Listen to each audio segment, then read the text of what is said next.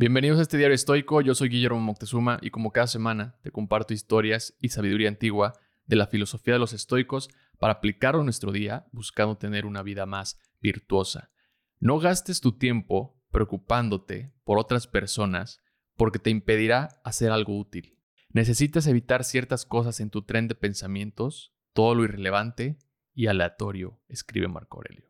De la misma forma que los estoicos nos aconsejan cuidar lo que entra en nuestro círculo de pensamientos, como las noticias, los videos de TikTok, las cosas que leemos, las series o las películas que vemos, todo lo que dejamos que entre, que de alguna manera va a influenciar nuestro pensamiento o tendrá un lugar en nuestros juicios, de igual forma es con las personas.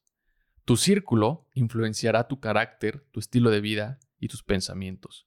Debemos de preguntarnos y reflexionar si aquellas personas que están hoy en nuestro círculo aquellas con las que más hablas y convives son las personas que te hacen mejor persona. El estoicismo en Roma entró por un círculo de personas que se reunían para conversar, reflexionar y debatir las ideas. Un grupo de filósofos, poetas, políticos y patricios romanos que compartían un gusto por el arte y el conocimiento. Ese círculo se llamaba el Círculo de los Escipiones.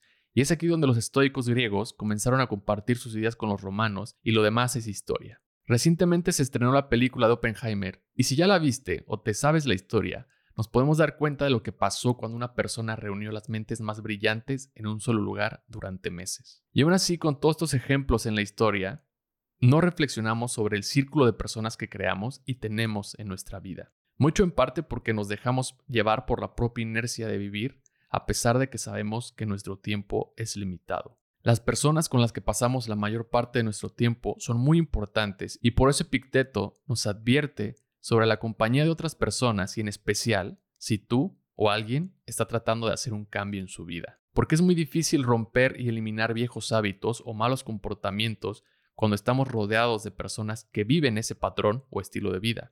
Epicteto le recomendaba a sus estudiantes en la Nicópolis, el lugar donde daba clases, que tuvieran mucho cuidado al regresar a sus casas y que de preferencia evitaran la compañía de otras personas hasta que sus nuevos hábitos estuvieran desarrollados.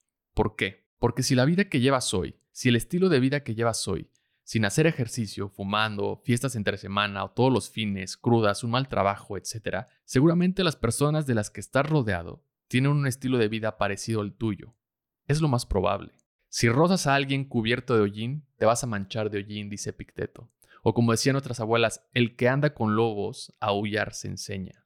Por eso es importante estar consciente de nuestro círculo, de las personas que dejamos entrar y con las que pasamos mayor tiempo, con las personas que vamos a conversar, con las que vamos a intercambiar ideas, con las que vamos a pasar nuestro tiempo, con las que vamos a convivir. Si llevas tiempo tratando de cambiar de estilo de vida o queriéndote quitar malos hábitos y te preguntas por qué recaes o por qué vuelves a lo mismo de siempre, no es el libro de autoayuda o el video de YouTube que no están sirviendo. Tal vez es momento de analizar tu círculo.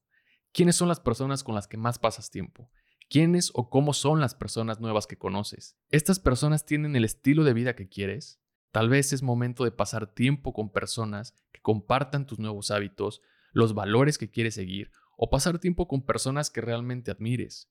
Esa era la razón por la que los filósofos de la antigüedad se reunían en grupos en las escuelas, la razón por la que Marco Aurelio seguía yendo a casa de sus maestros, y seguramente la razón por la que Cornelia, hija de Escipión, ayudó a sus hijos los Gracos a crear el círculo de los Escipiones. Crea tu propio círculo de los Escipiones, analiza quiénes están dentro y rodéate siempre de personas que influyan positivamente en tu vida.